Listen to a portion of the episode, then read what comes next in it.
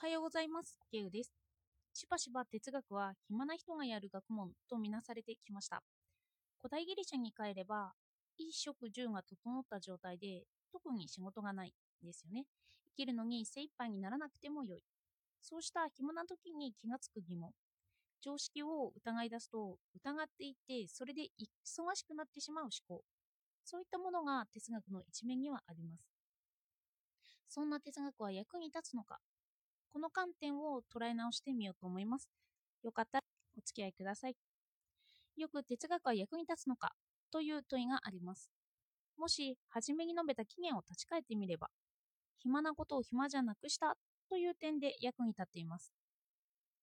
けれど、私は忙しくても哲学をしてしまうんですよね。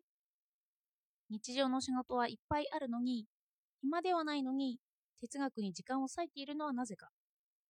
一つに知を愛するという作業が好きになってしまったから、それをせずにはいられないということがあると思われます。人は依存するんですよね。なぜそれを繰り返すのかわからなくなるくらいに、それが好きになるとそれにのめり込む。また他には好きを好きにさせることの一つとしてそれをすることで認められる。他の人も哲学をしているのであって、その中で一緒に哲学をすることは仲間を増やす行為にもなりますよね。では、ここで哲学は役に立つのか？という問いを繰り返したとき、違った側面が出てきます。哲学を学問として好きになってしまって、それによって認められようとしたときに、その仲間に役立つ学問としての側面を持ち得るのではないかと考えたからです。純粋な学問としての域を超えて、役に立つための学問としての見方をしだしているのではないかと私には思われたんですよ。このようにして哲学は他の学問になってきたという見解があると私は考えます。役に立つのを追求していくと他の学問になると。例えば、精神分析学の祖フロイトはもともと哲学者だったけれど、精神分析を極めていった時に心理学者になりました。心理学には人間を物質として捉える面もあるんですよね。このようにしたら人間はこう動くだろう。このような普遍性を兼ね備えた役に立つ学問。今の時代は特に心理学は重要視されています。アフリアフェリエイトや広告販売では人の心理を操ってその商品を買ってもらう。人にはそのような特性があり、そう動きやすい。確実ではなく確率の問題にはなってくるけれども、それを学ぶことによって自分に利益が返ってきます。商品が売れることでその利益の数パーセントが返ってくるようになるからです。もし心理学が哲学から分離していなかったとしたら、哲学にこの稼ぐという面が見出されるようになります。そして稼ぐということは自分の生活に返っていきます。人は何かをしないと生きていけない。そんな資本主義の世界に私たちは生きているからなんです。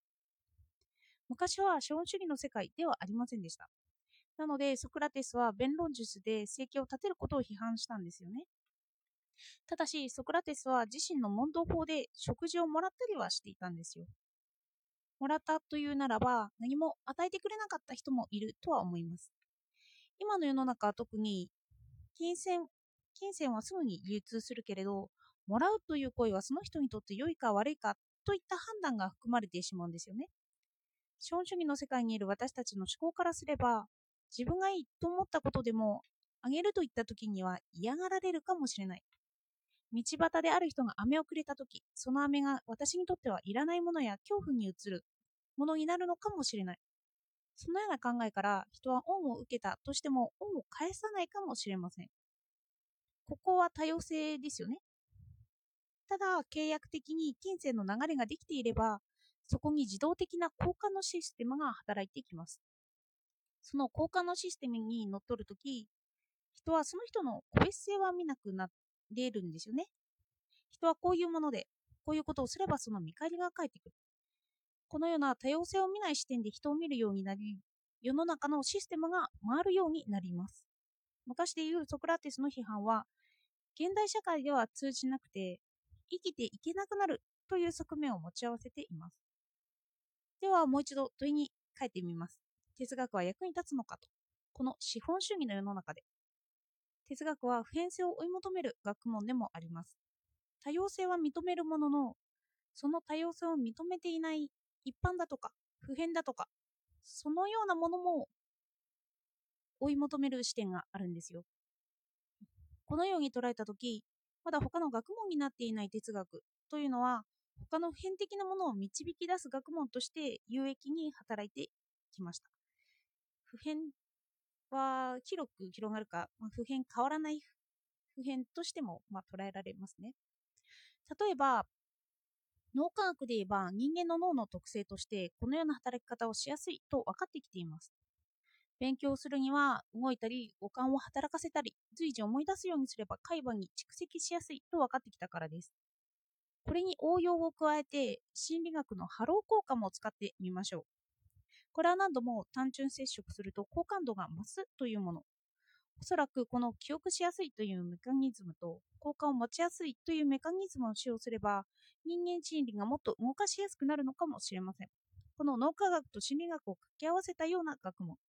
もしそれに名前がついていないのだとしたら、それは哲学として取り扱われる可能性があります。定にされていないけれど、掛け合わせることでさらに役に立つ学問として。ただ、これは今ではマーケティングという学問が生まれています。これは哲学ではなくてマーケティングという名前になっているんですよね。おそらくこの概念はソクラテスとソフィストの対立の頃から哲学の内部にあったのだろうと思われます。そして資本主義だからはっきりとマーケティングが確立したとも言えます。哲学は役に立つのかと。私はこの視点に立って考え始めているとき、純粋な疑問をと学問としての哲学ができなくなっている可能性があります。心に忙しさが生じて、その中でも哲学をしたいという気持ちになっているからです。その場合、知を愛するという側面が強くなっているのかもしれません。フィロソフィーという知を愛するという語源はソクラテスに返っていきます。哲学とお金が絡むことをよく思わなかったソクラテスではあるけれども、そもそも彼は哲学を有用性、実用性を重視した実学を好んだ人物として描かれている本があるそうです。プラトンの著作ではそのような面は強調されないけれど、クセノポンが書くソクラテスはその面が強調されていたと言われています。脳科学から見てみます。人は結果が出ると楽しくなる。ソクラテスも問答法によって人の考えが変わるという実践を得てきました。それはその人にとって役立ったとソクラテス自身が有益に感じていたから行ってきたことだったとも言えます。そこには有用性や実用性があると判断できる面があるんです。哲学が役に立つという側面で見たときに様々な理由が出てきます。そもそも普遍性を追い求める面がある哲学は人はそのように動きやすいという特徴をつかみやすいと考えることができます。なぜ私はこの議題を取り扱ったのか。哲学は役に立つなんですけど、最近心が忙しくて、昔のように考えろ考えるという問いが一番の主題に上がってきません。その周辺の日常生活で疑問になるような物事が頭を占めるようになってきたんですよ。そのような経過があり、それでも私は哲学をしているのだろうかと疑問になってきました。そして根本に立ち返ってくると、知を愛するという側面、それには脳でいう報酬や依存回路が併発しているんですよね。かつ、ソクラテスの癖の翻訳から言えば、有用性や実用性を求めている面があります。私は必死で考えをブログなどによって残そうとしています。すぐ忘れてしまう面があるからなんですけど、おそらくこの考えていることは何かに役立つかもしれないという思想をもとに残しているんだろうなと考えています。そしてこれは現代の哲学本を出版する人にも言えることで、何か本によって残すことは有用性や実用性を兼ね備える面が出てきます。本とは何か、文章とは何かという新しい問いも考えられるかもしれません。現代は忙しいですよね。忙しくなろうとすれば誰でも忙しくなれます。暇じゃなくそうとすれば、何に対しても暇じゃなくそうとできるんですよね。心をなくすと書いて忙しいと漢字で書きます。けれど、その捉え方によれば、その暇をなくそうとする行為は、忙しくなるための行為とも言えるんですよね。なので、ちょっと、いろいろと、哲学は役に立つのかと、忙しいとは何かということを今日は考えてみました。